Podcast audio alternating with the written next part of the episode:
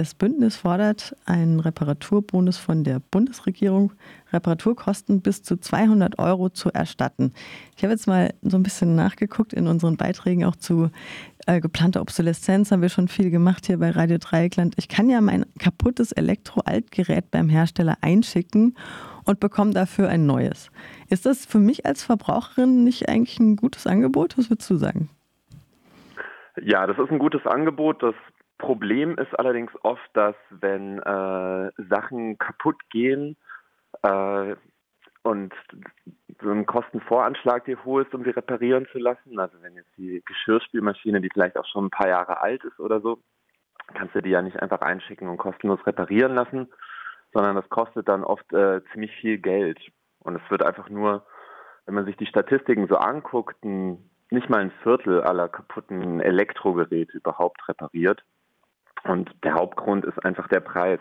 Also alle Umfragen sagen uns, Leute wollen mehr reparieren lassen, äh, finden das sinnvoll und dann scheitert es meistens daran, dass Reparaturen einfach viel zu teuer sind.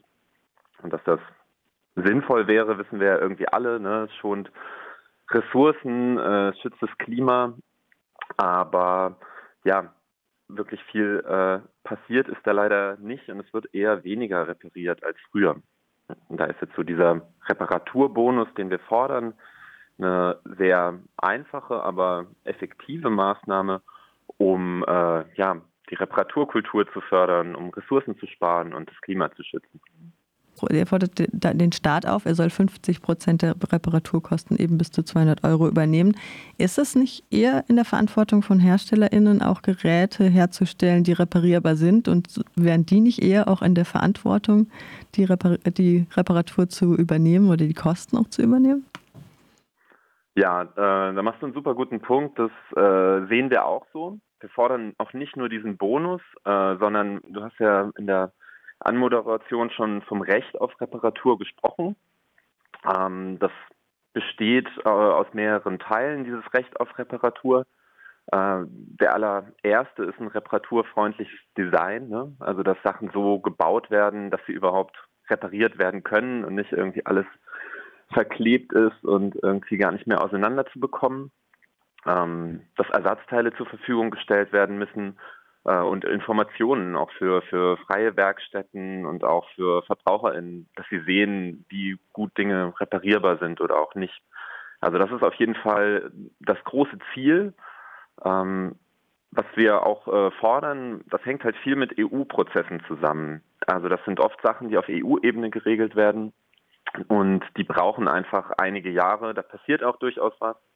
Nicht alles geht so weit, wie wir uns das vorstellen, äh, so in Sachen Ökodesign und die EU-Kommission hat auch gerade einen Vorschlag zum Recht auf Reparatur gemacht. Ähm, es gibt jetzt strengere Regeln für Batterien, dass die bald austauschbar sein müssen. Aber das gilt zum Beispiel erst ab 26, 27 und dann natürlich auch nur für die neuen Geräte. Deshalb äh, fahren wir da so ein bisschen zweigleisig. Also wir fordern jetzt den Reparaturbonus quasi als Brücke äh, hin zum Recht auf Reparatur. Wie sieht das denn dann in der Praxis aus? Also in eurer Pressemitteilung steht ja, jeder Mensch in Deutschland produziert etwa 20 Kilo Elektroschrott im Jahr. Es wird viel zu wenig repariert, das, da haben wir jetzt schon drüber gesprochen. In Thüringen und in Österreich gibt es bereits so einen Bonus, den ihr fordert, der stark nachgefragt wird. Wie sieht das in der Praxis aus?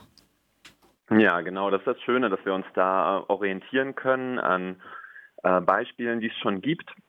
Äh, in Thüringen ist es zum Beispiel so, also dort ist es nur bis 100 Euro der Reparaturbonus, also 50 Prozent der Kosten bis zu 100 Euro.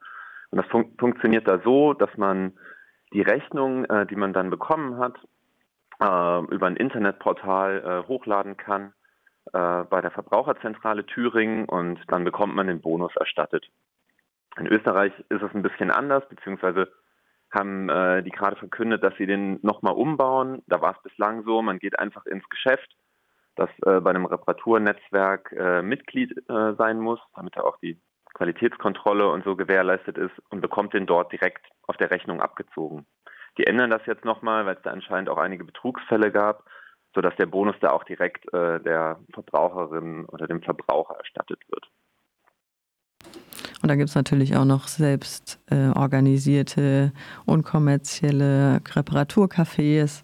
Da gibt es äh, diverse Angebote selber und ähm, sich selber zu helfen, sozusagen Dinge zu reparieren. Aber natürlich ist es mit einer Waschmaschine äh, ziemlich schwierig, irgendwo hinzugehen ja. und um Hilfe genau. zu bitten. Vielleicht ganz kurz mhm. zu den äh, Repair-Cafés, weil das ist in Thüringen aus unserer Sicht äh, sehr schön gelöst. Auch dort, die können den Reparaturbonus auch einsetzen, beispielsweise um Ersatzteile zu kaufen. Also Natürlich die, die, die äh, Zeit selber äh, wird dann jetzt nicht vergütet, aber das äh, Ersatzteil, was bestellt werden muss, kann dann auch über den Reparaturbonus gefördert werden. Ihr habt ja auch diverse Projekte im globalen Süden. Ihr setzt euch für ein, Lieferkettengesetz ein, was ähm, HerstellerInnen oder ähm, ZulieferInnen zur Verantwortung ziehen kann. Ähm, da kann man sich sicher bei euch auf der Website mal umschauen und gucken, was einem taugt, richtig?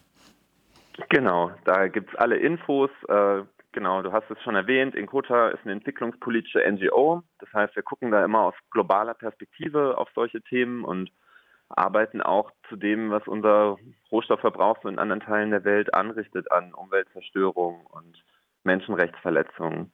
Und genau, das Lieferkettengesetz hast du erwähnt. Äh, da setzen wir uns auch jetzt für ein strengeres Gesetz auf europäischer Ebene, was gerade verhandelt wird, ein. Vielleicht noch als letzten, mhm. äh, als letzte Motivation, äh, um noch mitzumachen. Äh, wir haben gerade vor, ich glaube am Freitag war es, da hat die Konferenz der äh, Verbraucherministerin äh, die Bundesregierung aufgefordert, das mal prüfen zu lassen, ob man nicht so einen Bonus einführen kann. Das heißt, äh, vielleicht haben die unsere Petition gelesen, vielleicht sind sie auch so drauf gekommen, aber auf jeden Fall ist da gerade Bewegung drin und wenn da jetzt noch Druck von der Öffentlichkeit dazukommt für so einen Bonus, dann stehen die Chancen gar nicht schlecht, dass das, äh, dass das kommt. Also es lohnt sich wirklich da jetzt mitzumachen.